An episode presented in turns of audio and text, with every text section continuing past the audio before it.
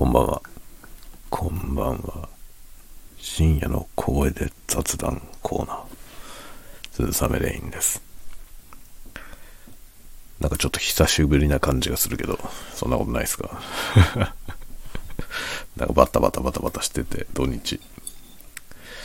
今日はね、氷が、手元に氷がないから、ブランデー飲もう。氷がないときはブランデーだね。なぜならブランデーは冷やさなくてもうまいから。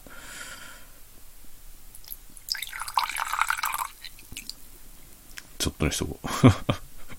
明日もね、明日も出社しなきゃいけないんだよ、僕。しかも、どうってことない。どうってことない仕事なんだよな、明日。明日ね、多分ね、朝のうちだけパッと仕事、あの、出社して、パッと確認だけして、すぐ戻ってきて、の午後は在宅かなっていう感じですね、明日。あーブランデー。あ、久しぶりにブランデー飲んだらめっちゃ美味しいな。さて、いつから話してない感じですか、これ。この間、夜、ポッドキャストを公開して、このポッドキャストの後、喋ったんだっけ？もうよく覚えてない。昨日、あれ？もう何日？今日、今日何日だ？に、日曜の、ちょ待って、今何時？今、月曜日。月曜日の1時22分だ。あのね、土曜日、土曜日出かけて、土曜日で出社してたんですよね、僕。で、午後から映画見て、で、その後こ家族と合流してご飯食べてきて、夜帰ってきて、ポッドキャスト撮って、公開して、ポッドキャスト公開した後にやったんだっけ？深夜の小声雑談。覚えてないわ。覚えてないのやばいよね。ついちょっと前の話な気がするんだけど。で、今朝起きて、今朝起きて、ルービックキューブ届いたんだよ。買って、買ってたやつね。あの、あのね、まあ、部屋でさ、自分のメイン、メインキューブは一応仕事部屋に置いてあって、まあ、それを、それでね、いつものあの朝の、朝の12ソルブとかそれでやってるんですけど、それはそこに置きっぱなしで、で、まあリビングがね、リビングルームがうちは2階なので、そのリビングルームに、それの前に使ってた安いキューブね、をリビングに置いといたんですけど、それはね、下の子が欲しいって言ってね、最初ね、最初はそのルービックキューブの公式のキューブ、公式のキューブはもう全然早く回んないんですけど、その公式キューブを持ってて、その後スピードキューブの安いやつを買って、しばらくそれで練習してて、で、この間誕生日の時に4月にね、誕生日だったんですけど、その時に自分プレゼントで、競技用のキューブのもうちょっといいやつ、そんな最高峰じゃないですよ。最高峰のやつはね、いろいろ細かく調整ができるんですけど、僕は全然そんなね、調整がわかんないから、細かい調整はできなくていいってやつで、その細かい調整できる機能がなくなってるやつ、フラッグシップのやつの1個下の機種のやつを買ったんですよね。で、それ買った時に、なんかおまけでさ、あの、初心者用のキューブみたいなやつをおまけでくれたんですよ。で、その初心者キューブのやつが結構良かったんで、それをうちのうち上の子にね、長男にあげたの。で下の子がちょっとやりたがるからさ、じゃあっていうことで、そのルービックキューブの公式キューブを下の子にあげたんですよ。それはまあスピードキューブじゃないから、早くは回んないけど、まあキューブとして遊べるからね。で、それをあげて、で、僕は自分のその前のキューブをリビングに置いて、リビングではそれを使ってたんですけど、それを次男がね、欲しいって言うんだよね。それでしょうがないからそれをさ、下の子にあげて、で、そうするとさ、僕のリビングルーム用のキューブがなくなっちゃうからさ、なんか、安いやつ1個買おうと思って。で、いろいろ調べてね、どれがいいかなと思って、いろいろ調べて、えー、ダイアンっていうメーカーのね、グーホンってやつを買ったんですよ。バージョン4とかいうやつ。そしたらこれがね、めちゃめちゃ軽いんですよね。その回り方が。回転がものすごい軽くて、慣れないですね。すごい難しいんだよね、かえって。制御が難しくて。これはもしかしてうまい人向けのやつなんじゃないかなっていう感じですね。だいぶ慣れてきたけどね、今日一日中回してたから。それはね、今結局それはリビングルーム用に買ったのに、今仕事部屋に置いてずっと触ってるね。メインのキューブと一緒に今置いて使ってますね。でもメイン、メイン用のやつはね、全然違うんですよ、そのタッチが。全く違うから、なんかどっちかになれるともう片方が不慣れな感じになるっていうね、あんまり両立できないキューブだったっぽいですね。で、その新しい方のキューブ、まあそっちの方が安いやつなんですけど、そのキューブで、あの、ソルブしてるショート動画をね、YouTube のショート動画を作ってあげときました。まあ、ルービックキューブ、特にスピードキューブのね、それを解いてる絵っていうのは意外と ASMR なんですよ。まあ、人によっては結構ゾワるんじゃないかな。まあ、音、音も結構ね、そのものによってキューブによって全然違う音がするので、そのまあ好みのやつを探してね、その音を楽しんだりとか、で、ビジュアル的にも結構ビジュアルトリガーなような気もするんですよね。あの、指先を器用に動かすでしょ。で、それに音がリンクしてくるんで、シャコシャコ言いながらね、そう指先がこう細かく動くっていうそのビジュアルを見るっていうのも、ま、結構人によってはゾあるんじゃないかなと思いますね。意外と ASMR なんじゃないこれと思いながら、えー、まあど、どっちとも言えないような映像をね、ASMR を見せたいのか、キューブを見せたいのかよくわかんない映像。まあ、ショートだからさ。まあいいや、これでと思って適当なやつを出しときました。お、なんだ、何の音だなんか2階ですごい音がした。今日はね、そう、模様替えをしてたんですよ、朝。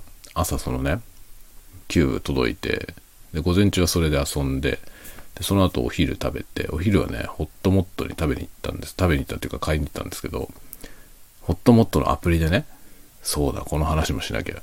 ホットモットのアプリでね、あの、予約できるじゃない？使ったことありますか？ホットモットのアプリめっちゃ便利ですよ。ホットモットとね、マクドナルドはアプリ入れといた方がいいですよ。使う人はね。僕はもうかなり、両方ともかなり使ってます。ま、PayPay で払えるんで、PayPay で払って、もうあと受け取るだけでいくのね。マクドナルドも、その、ホットモットも両方そういう感じで使えます。でね、今日はね、11時20分ぐらいに、注文したんですよ。で、その注文の受付時間がね、11時50分から以降だったので、11時50分してね。それで、11時50分、まあ、55分ぐらい目指しで取りに行ったんですよ。そしたらね、そしたらなんかすごい大量に仕出し弁当みたいなの頼んだ人がいたみたいで、めちゃくちゃ忙しそうだったんですよ。で、しかも駐車場全部埋まるぐらい、めちゃめちゃ客が来てて、で、そのね、僕みたいなアプリで予約した人が3人、4人ぐらいとね、直接そこのお店に来て注文してる人ももちろんいるわけですよ。すごい混雑してて それでもうなんかね、注文してるの受けながらね、30分待ちとか言ってんの。ホットモットでお弁当30分待ちだったらさ、お昼休みに食べようと思ってる人は無理だよね。でなんかあの、ヤマトのね、ヤマト運輸のお兄さんがさ、ちょっと店の前にトラック止めてね、買いに来てたの。なんだけど、30分待ちって言われて、とぼとぼ帰っていった。本当にね、かわいそうだった。でね、明らかに、明らかにね、その、イレギュラーなことが起きてたんですよね。でね、アプリで、その、なんていうの、注文するとさ、現在時刻から割り出して、あの、最短でここ、受け取りの時間はここですっていうのがね、だいたい30分後以降なんですよ。に設定されるようになってんのね。あれさ、あれその受注状況、そのお店の受注状況に関係なく、あの最短受け取り時間はさ、きっちり1日30分になってんじゃないかな って気がした。ちょっと。今日ほんと気の毒だったお店。4人ぐらい、厨房も4、5人いたんだよね。それで、カウンターというかその、うん、レジのところでね、接客してる人が2人いたんですよ。で、もう大車輪状態で動いてるんだけど、全然間に合ってないわけ。で僕は11時50分受け取りで予約して行ったんだけど、受け取れたのが12時20分ぐらいだった。でね、もうね、明らかに、あの、普段のね、ホットモットの弁当じゃないね、あの、四角いさ、まあ、仕出し弁当ですよ。いわゆる四角い、あの、正方形のの化粧箱がついてるお弁当がね、あれいくつあったんだろうすごい量で積んであったのよ。その、あの、みんなお店の人が働いてるその厨房とさ、このお客さんに渡す側との間がさ、こう窓みたいになってて、まあ大体ホットモットってそういう作りになってるじゃない。で、そこのところにそのね、カウンターみたいなのがあるんですよ。あの、厨房から受け取ったものを一回置いて、で、その、レジの人たちが、お箸を入れたりとか、調味料入れたりとか、なんかそういうの、オプションをさ、つけて、で、そのお客さんに渡すためのその準備をする台みたいなやつがね、カウンターみたいなやつがあるんですけど、そこにぎっしりねだから一つあたりがね、一山5つか6つこう積んであるやつがずらーって並んでんですよ あれ、いくつ頼んだんだろう。なんだよって感じだよね。多分ね、そのイレギュラー、イレギュラーのせいでもう大混乱で、もう厨房の中とかもすごい混乱しててさ、その飛び交ってる言葉がやばすぎて もうね、面白かったですよ。見てて。あれ？とか言って、このなんか注文これ受注してる順番と違うんじゃない？とか言いながらさ、伝票がさ、貼って、貼っつけてあって、それ見ながらね、これ順番違うんじゃない？とか言いながら、どっちが先？とか言ってさ、ビビンバどこ行った？とかやってるわけ。ビビンバさっき見たよとか言ってるわけよ。神経衰弱じゃねえんだぞっていうさ、めちゃくちゃあったね、今日は。本当に。愉快でしたよ。まあ、人事だから愉快だけど、働いてる人たちはもうテンパってるよね。めっちゃテンパってましたね。でね、厨房見えるじゃない？厨房、まあ完全には見えないんだけど、あの、ちらっと見えるわけですよ。で、ちらっと見えるとこでね、あの、今日ね、ほっともっと働いてた人、ほとんど女の人だったんですよね。割とおばちゃんが多かったですけど、みんなでこう結構大車輪でさ、頑張ってやってるわけ。そしたらね、一人あれは店長か店主かなんかそういう立場の人だと思うんだけど、一人ね、ちょっとね、初老のおっさんが一人いたんですよ。ジャンバーとか着て、黒いジャンパーみたいな着て、どう考えてもその料理する格好じゃない格好で、厨房の奥の方に立ってて、眺めてるおじさんがいたんだよね。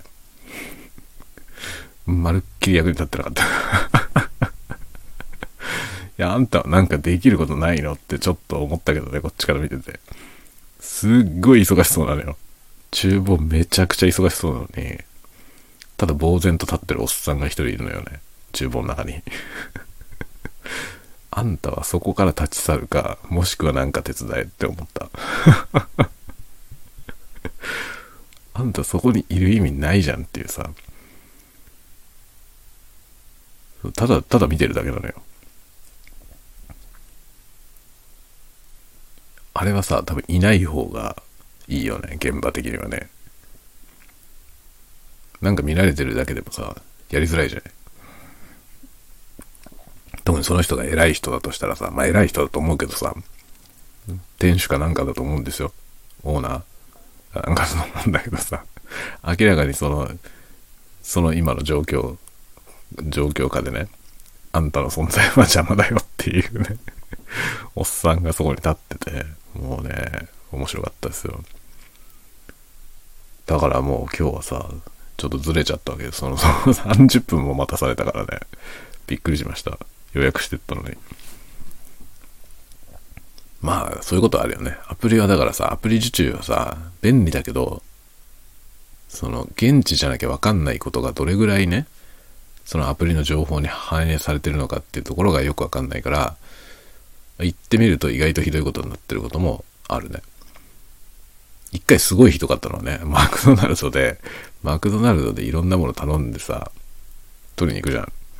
そしたら、レタスがないっていう話あったんだよ。それも笑ったね。だってお昼なんですよ。お昼ご飯、土曜日か日曜日のお昼ご飯をね、マックにしよう。まあ子供たちがさ、マック食べたい、マック食べたいって言うからね。割と時々食べるんですよ。で、それで頼んで取りに行くじゃない。そしたらね、その段階、お昼だよ。だってお昼。お昼の段階でもうレタスがないとか言ってんの。爆笑だった。レタスがないけど、レタスなしか、なしにするか、別のメニューにするかどうしますかみたいなことをさ、その、モバイルオーダーで頼んでさ、取りに来た人たちも含め、その、現地で買おうとしてる人も含めね、そこに店員さん出てきてさ、店員さんって言ってバイトのお姉ちゃんみたいな声が出てきてね、一生懸命説明してんのよ。レタスが切れちゃってって言ってやってんだけど、かわいそうだと思ってさ。一生懸命謝ってんだけど、もう絶対その、その人が悪いわけじゃないのよ。なんでレタスなくなるんだよ、そんな昼で。どういうことなんだと思いましたけどね。なんかね、入荷がうまくいかなかったみたいなこと言ってたな。なんか入荷にトラブルがあって、レタスが足りなくなっちゃってて、とか言ってて。スーパーで買ってくればとか言ってる人もいたけどさ、ちげえよと思ってスーパーで買ってきたら、その、マクドナルドのレタスさ、その、スーパーで買ったレタス使ったらそんなもんね、あんな値段じゃ出せないじゃない。そのおかしかったわ。そのね、ちょうどそのマクドナルドはスーパーのすぐそばっていうかさ、スーパーの出口の横にあるのよ。すぐ隣で、要はスーパーがあるから、そこにレタスは売ってるわけよね。でそっから買ってくればみたいなこと言ってる人がいたんだけど、超ウケだね。いや、それだったらお前自分で買ってきて、自分でレタスなしで頼んで、それに自分でレタスカスタムして食えって思ったけどさ。ちょっと笑ったよね。ベーコンレタスバーガーとかでレタスなかったらさ、それはもうベーコンとハンバーグだからね。何それって感じだよね。レタスは重要だよね。まあ、レタス最初から入ってないメニューもあるからさ。そういうのだったらね、何ら問題ないけど。でもそうじゃない場合はさ、レタスがなかったらあるとないじゃ全然違いますよね。もうあれどうしたんだろう、あの日、あの日、その後。だってお昼時にもうすでにさ、レタスないとか言っててさ、その後のどうしたんだろうね。ないまま行ったのかな。あれ面白かったな。そんなもん切れることあんだと思って ちょっと面白かったよね。モバイルオーダーってそういう落とし穴があるよね。モバイルじゃわかんないことってあるじゃん。だからみんなアプリで注文通ったもんだと思っていくとさ、なんかおかしなことになってることもあるよね。今日のテンパったホットモットも面白かったですね。もうこっちがさ、急いでないから別にね、子供らとお昼食べるだけだからさ、次の予定とかも何にも決まってないから、別にいいんだけど、あれ、急いでる人は困るよね。そういうイレギュラーがあってさ、注文は通ってるし、もう支払いも終わってんだからさ、だけどついてみたら、もらえないっていうね。今日のその、ヤマトユーのお兄ちゃんはさ、残念だったけどさ、その人はでも買いに来て、待たされるって言うから諦めて違うとこ行ったんだけど、まだ買ってないからいいじゃない。だけどさ、その確実にこの時間に受け取ろうと思ってね、時間がないからって言って、事前にアプリで買ってた人は困るよね。幸い今日はね、別に、そういうことで、文句言ってる人はいなかったけどね。だけどあれもう支払いも済んじゃってるやつはさ、キャンセルするっつったってめんどくさいよね。多分、返金処理しなきゃいけなくなるでしょ現地で支払うってなってる人だったらキャンセルできるけどさ、僕みたいに事前に PayPay で払っちゃってる人はさ、現地に行ってから待たされんだったらいらねえわってなった時に、キャンセルのめんどくさいよね。だから結構このアプリで買うっていうのもね、いろいろ考えもんだなとちょっと思いました、今日。まあ、急いでるからこそアプリで買う人が多いからね。僕はめんどくさいからアプリ使ってるだけで全然何も急いでないんだけどさ。今日はなんかそんなことがありましたね。で、午後はもう、めっちゃ、めっちゃ模様替えした。ものすごい頑張って模様替えしました。模様替えしたっつってるけど終わってないんだよ。大物だけ移動させただけで、そのね、棚に入ってたものとか全部出して、全部出された状態、今。ぐっちゃぐちゃです、家の中。うちの奥さんのね、まあ、奥さんの持ち物が多かったんだ、今日、今日解体したものの中には。それも全部そこら辺に出してさ、それ中途半端な状態で全部出してあって、あとよろしくみたいな感じに しちゃったから、途方に暮れてたよ。かわいそうに。かわいそうにじゃないよね。お前だろっていう感じですけどね。もう今日は僕は自分はね、もう、あの、棚をね、棚っていうか、スチールラック、スチールラックをばらして、2階に持ってって、組み立てて、で、2階にあったやつをばらして下ろしてきて、今、ここの部屋にね、組んで、それはテーブルみたいな形に組んで、それもスチールラックなんだけど、テーブルみたいな形に組んで、テーブルとして使うっていうね。これはまだね、模様替えの第一段階。で、この後どうするのか。なんかね、うちの奥さんはそれをね、見ながら、ベッドをこっちにして、でこの机は向こうにしようかみたいなことを言ってたんで、次の段階はそれをやるっていうことですね。それはまた僕はどっか暇の時を見てね、やります。で、そこら辺がもろもろ落ち着いたら僕の仕事部屋の作業部屋のね、ところをロフトベッドにして、そこの作業部屋でもう全部完結するようにする。僕はもうそこで寝泊まりをするというね。今はだから寝る部屋とその YouTube 撮ってる部屋は別々ですけど、もうね、寝る部屋で、もうその YouTube の撮影をしてる部屋でそのまま寝るという、そういうスタイルになりますね、今後。まあ、残響とかね、多分、残響音とかが幾分軽減されるんじゃないかな。布団があったら その天井に近いところに布団がね、ロフトベッドだから、天井からの反射音を布団があったら少し軽減されるんじゃないかな。あとあの、吸音材壁に貼る吸音材とかもね、ちょっとやろうかなと思ってます。今、ポッドキャストとかやっててあんまり気にならないけどね。これもさ、この、このやつをやってる部屋はもうさらに何もケアされてないから、結構残響はね、ありますけど、でもまあ物が多いんで、ね、本がいっぱいあるから、意外と吸収されてて、あんまりキンキン響いてる感じではないでしょ。ないけど、でもスタジオみたいにデッドな感じでもないよね。でもこれはね、別に、この配信はさ、別にどうでもいいいいけどさ、こ のこのぐらいの音質で十分だと思うんですけど、ASMR をやるならね、ちょっと、もうちょっとデッドな方がいいかなと思うんですよね。あの、撮影してる部屋はね。だから吸音材を壁と天井にちょっと貼ろうかな、と思ってるところ。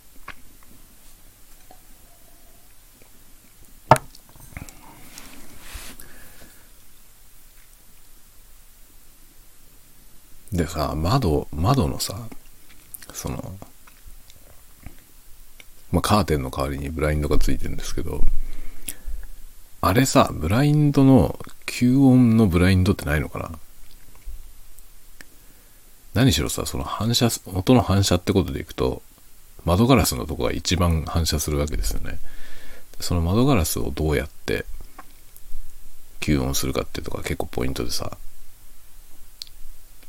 まあ一番いい方法は窓をぶっ潰して 窓を全部吸音材で埋めるっていうのが一番なんだけど、そうすると光も入ってこなくなるし、窓ないっていう状態になるじゃない。自宅スタジオみたいなね、ことやる人は、スタジオには窓がないのが普通ですよね。なんだけど、さすがに普通に暮らしてる部屋だから、窓全部埋めちゃうのもね、なんだなと思って。なので、窓はあるけど、カーテンを閉めたら、吸音されるっていうようなね、そういう風にできないかなと。それは多分普通のカーテンにすりゃいいんだよね、きっとね。暗幕みたいなカーテンにすればさ、ちょっと厚めの、鈍調みたいな。そうすると多分吸音、吸音もされますよね。それだよな、多分一番いい方法はそれなんだけど、もともとね、ブラインドにするためのそういう感じの設計になってるから、カーテンレールもないし、どうしようかな。なんか厚めのロールスクリーンみたいなやつに付け替えるって言ってもあるな。ちょっとね、窓の吸音をどうするか問題が若干ある。あとは天井か。意外と天井っていうのがね、落とし穴なんですよね。吸音っていうとさ、やっぱり壁、壁と床っていうのは結構みんなやるけど、実は天井っていうのも結構な勢いで、天井ってさ、広い面積に凹凸がないじゃない。基本的に凹凸がないでしょ。で床とか壁はさ、家具が置いてあったりすると、そこで音はね、割と吸収されるから、まあ、だだっ広くて何もない部屋だったらキンキンするけど、普通に家具が入ってればね、それなりに吸音されてる状態になるはずなんですよね。でも天井はね、天井はやばい。天井は本当に凹凸がないから。フラットでしょ、大体。なんで天井、あのね、吸音材貼ろうと思ったら、まあ、ぎっちり貼るんだったらもうそれはそれが一番だけどさ、限られた吸音材の数で効率よく吸音しようと思ったら多分ね、その吸音材を天井に貼るのがいいよね。天井と広い面積の壁。広いところから優先的にそれ貼っていくといいと思いますね。意外とね、あの、オンラインでさ、他の人と喋ったりするじゃない。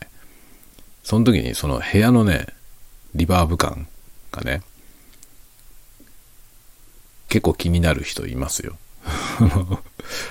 すすげえ反響のある部屋で喋ってるなって思うケースがありますね。別にズームの会話とかだったらそれでもいいけど、そのままポッドキャスト撮ったりすると、若干ちょっとね、そのリバーブ感がありすぎる、ありすぎるなっていうことになりがちなんじゃないですかね。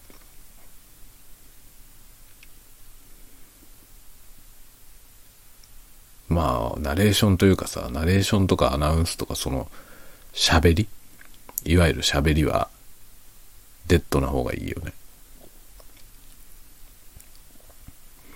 まあ、基本的にはデッドな方がいいと思いますね。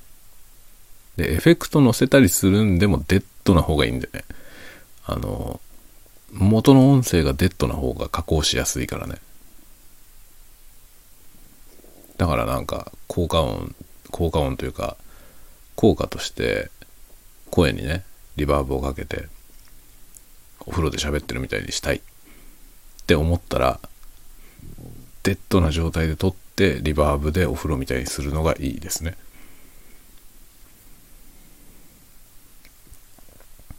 これなかなか難しいんですよね。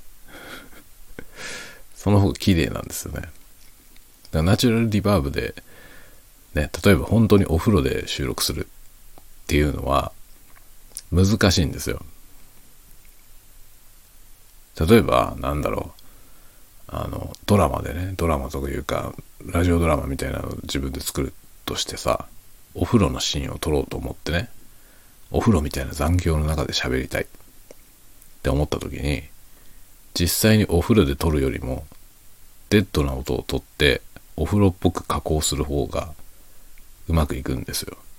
なんでかというとね、お風呂でリアルお風呂反響を撮ろうと思ったら、マイキングが難しいんですよね。要するにマイクをどうやって立てて、どうやって収録するのか。で、それがちゃんとできる場合は、もちろんお風呂で撮った方がリアルなんですよ。お風呂の残響だから。お風呂だなっていう感じになりますけどね。でも、それを素人考えで、そのね、マイクで、その、どういうふうにマイク立てるかとかいうその知識が乏しい状態で、お風呂場にマイク持ち込んで撮るっていうのは、まあ、うまくいかないよね。それよりはデジタルエフェクターで作った方がいいですね。で、エフェクターで作るんであれば元の音はデッドならデッドな方がいい。できる限りデッドな方がいいですね。残響がなくて、で、モノラルで真ん中、ど真ん中っていうのが一番いいですね。加工しやすい。かそういう感じの。録音オタク。僕は録音オタクですからそういう感じのね。ことをいつも常々考えております。もうちょっとデッドにしたいんだよね。自分の部屋。なのでまあ家具家具がちゃんと落ち着いたらその上でどこに吸音材貼るかを考えて吸音していこうと思います。あのね、床もね、全部フローリングなんだよ、うち。今時の家だから 全部フローリングなんだけど、フローリングはさ、もう、ほこりもね、舞うし、音は反響するし、いいことはないよね 全然いいことはない。なんで流行ってんだろうね、フローリングってね。ちっとも良くないと思うけど。だどうしようかなと思ってさ、そのフローリング、フローリング問題。でも床になんか敷くのはね、めんどくさいんだよな。その敷いたものの下をさ、掃除するのが大変じゃん。で敷きっぱなしになっちゃうじゃないどうしても。敷きっぱなしにするとね、カビたりとかさ、するかもしんないじゃないだからあのタイルカーペットみたいなやつを敷くのがいいだろうね、きっと。吸音的には。まあ、吸音的にもいいし、あの、キャスターのついた椅子とか使う場合には、下になんか敷いた方がいいですよね。そうしないとギッタギタになるからね。僕は構わずやってるからさ、構わずいろんなもの上に置いてるから、結構ね、フローリングがギタギタになってますね。そこがね、フローリングの良くないところ。フローリングじゃなくてね、本当のガチ板張りだったらいいんですよね。ガチ板張りだったらなんか、その傷が入ったりなんかしても風合いになっていくからいいんだけど、フローリングの傷は本当にね、傷だらけだなっていうイメージにしかなんないから、あんまりね、良くはないよね。そ、それに床が硬いからな、結構反響、床の反響もあるよね。まあ僕の場合はね、今戸建てだからさ、別にそれでも、ね、あの、人様に対する騒音はあまり気にしなくていいけどね、自分が収録するときに床が硬いことが問題なだけで。でそこで例えばあの、キャスターの椅子でゴロゴロやってもさ、何ら問題ないけど、これが集合住宅だったりするとね、フローリングの床でゴロゴロね、そのキャスターのついた椅子ゴロゴロやると、下の家に結構響くと思いますね。下とか横にね。なのでなんか引いた方がいいよ。結構ね、あの、バウフュッテってさ、ゲーミングチェアとか作ってる会社あるんですけど、あそこがね、その椅子の下に敷くやつを売ってんだよね。あの、ゲーミングチェアの、そのチェアマットを売ってて、ちょっと高いけど、あれ多分いいと思いますね。ああいうの敷いとかないとほんとね、フローリングボロボロになる。ゲーミングチェアの下で。特にね、賃貸のフローリング安いやつが多いから、あれでボコボコになるケースが結構ありますね。うちのフローリングはね、結構厚いやつなんですよ。その、ちゃんとガチの板のやつなんですよね。ベニヤに塗装してるようなやつじゃなくて、ちゃんとしたフローリングなんで、だからまあ傷はつくし、へこんだりはするけど、あの割れちゃうことはないですね。これがね、賃貸のフローリングだったりするとね、その床材の上に薄いね、その木目の入った板をね、貼り付けてるタイプのフローリングがあるんですよ。そういうやつはね、その薄いやつがもうバキバキに割れる、割れちゃってね。割れて剥がれてっていうひどいことになるから、本当あの賃貸の謎の床フローリングのね、家に住んでる人は、でかいゲーミングチェアとか置いて、その、そこに座って、そのね、そのキャスターでゴリゴリとかやんない方がいいよ。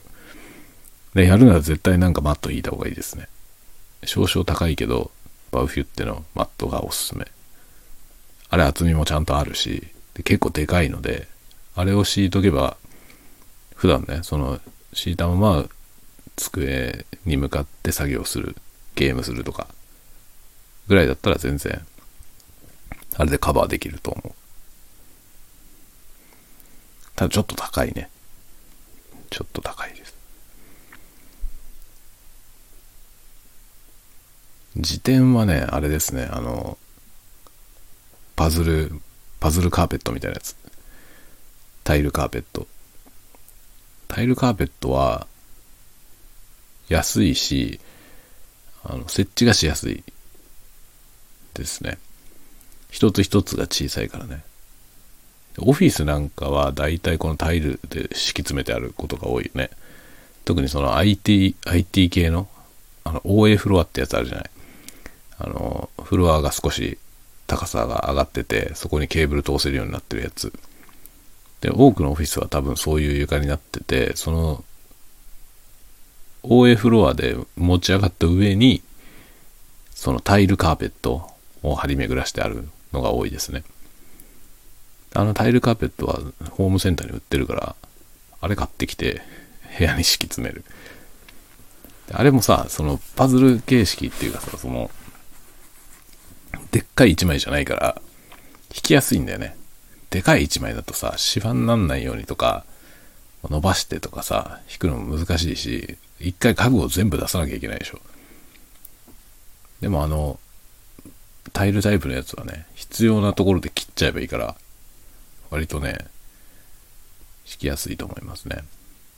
ただし、あれの上をね、キャスターのついた椅子でゴリゴリやってると、ずれるってことはあるかも。あずれるとか結構、厄介だね。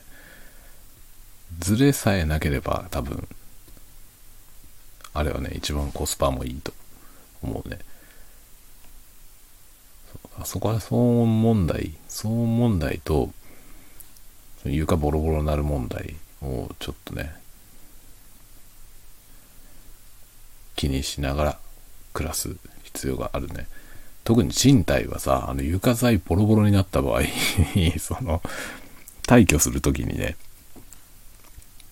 まあ、敷金戻ってこないし、まあ、もしくはなんか取られる、追加料金が取られるって可能性もある。気をつけた方がいいです。キャスター椅子でゴリゴリやんない方がいい。やんない方がいいけど、キャスター椅子置いたらどうしたってなっちゃうからね。なので、なんか敷くのがいいよ、床に。とか、そんなような話でございます。さて、寝ようかな。明日はね、僕は、立ち会い。あのね、土曜日に工事の立ち会いに行ってきたじゃない。あれね、電話の工事だったんですよね。電話回線の。電話入れ替えるって話で。で、月曜日はね、その電話を入れ替えた結果、ちゃんと使えてるかをテストする。っていう感じで業者の人が来るんですよ、また。それで確認して立ち会ってもらって、まあ僕も行って、OK ですねっていうのを確認してサインして終わりっていうね。多分こう1時間なんでね。行ってそれをこう1時間やったら、あとはもう在宅でできる仕事しかない。だから、帰ってきて、在宅で仕事しようかなと思ってますね。てか、お昼過ぎまでには帰ってこないとね、子供が帰ってくるから。子供が学校から帰ってきた時に僕がいないと家に入らない、入れないからね。そろそろね、子供鍵っ子、鍵っ子にするか。上の子はね、もう 5, 5年生だから、多分鍵っ子になっても大丈夫だと思うんだけど、なくしたりってことはないと思うんだけどね。だけど上の子のね、そう同じクラスの子がね、やっぱ鍵、家の鍵持ってきてて、なくしたりとか なくしたりして学校で騒ぎになったりしたことがあるらしくて、そっかと思いましたね。5年生でもダメかと。僕自分自身はね、4年生ぐらいから鍵っ子だったんで、で、鍵なんかなくしたことないしさ、4年生でもできると思うんだけど、どうもね、うちの子、まあ、長男どうだろうな。いろんな大事なもんなくなるからな。ちょっとまだね、まだちょっと任せらんないのかなって気がしてる。だから僕は、ね、出社しても何しても子供が帰ってくるまでの時間には帰ってきて、家で待機。待機っていうかね、もう別に家で仕事してるだけなんだけど、もう帰ってきた時に僕がいるっていう。そういう状態にはしてますね。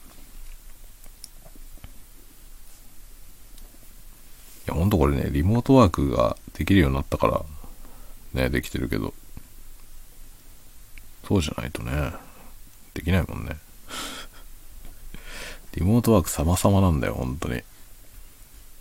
多分同じようなこと思ってる人は多いと思うけど、リモートワークになってね、その子育て世代はね、めっちゃ助かるよね。多分子供いる人はもうリモートワークできてたらものすごい楽だよね。それはね、ほんと間違いないと思いますね。ちょいちょいいろんなことあんだよね、子供、子供関連。で、そのために休みを取んなくてもいいっていうのが、すっごいでかいですね。教育相談とかもさ、この間僕教育相談の日休み取ったけど、あんなの休み取んなくても全然いけるんですよね。で、行って2人分ね、兄弟2人分の相談受けて、また家帰ってきても、全部で30分ぐらいなんですよ。そしたらちょっと中抜けてね、30分で明るけして、教育相談行ってきますみたいなことできるんですよね。これがさ、出社ベースだった時はもう、たった30分だったとしても、休み取るしかないんだよね。休み取んないといけないんですよ。で、突然イレギュラーなことになったりしても対応できないしね。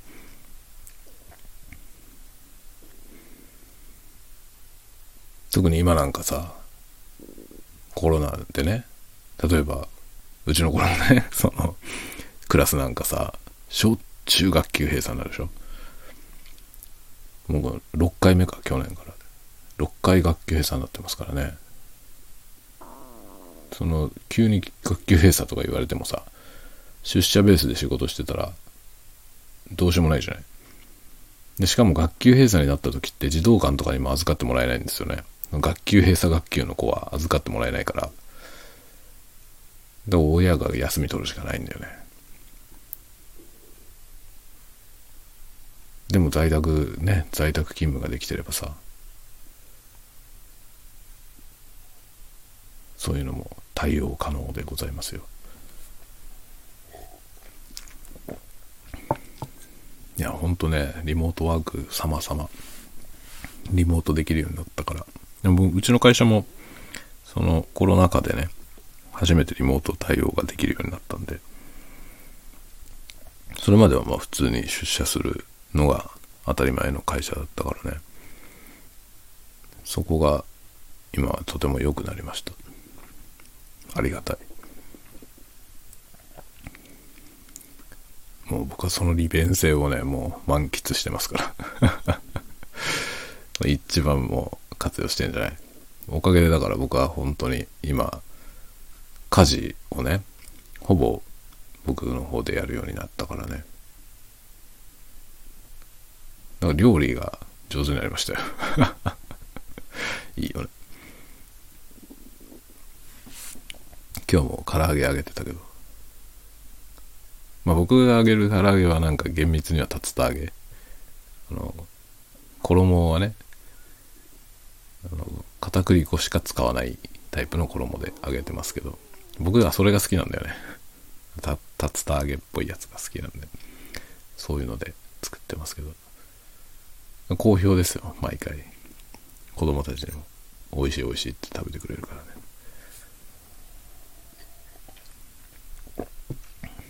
そういうね、料理ができるようになったっていうのもいいですよね。在宅勤務のおかげ。さて、今日はこの辺で終わりにしようかな。明日、会社に出るしね。あとはあれだな YouTube。YouTube 最近ショートしか上げてないよね。1週間ぐらい経っちゃったからね。ちょっとまたコンスタントにね、まあ以前はさ、週3とかでやってたけど、最近ちょっと滞ってるので、コンスタントにできるようにしていきたいですね。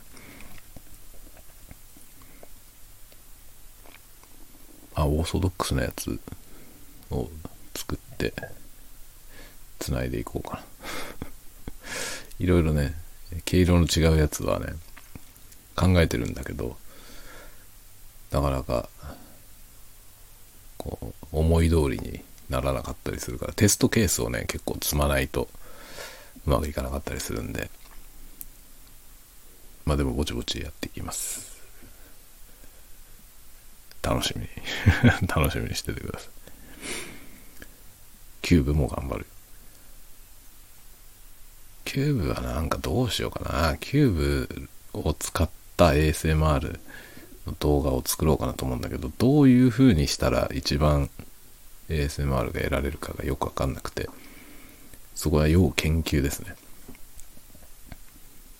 今日のショートのやつはちょっと微妙かもしれないけど、まああれは ASMR というよりは、新しいか、新しく買ったキューブこんなんだよっていうのを見せようと思っただけなんで。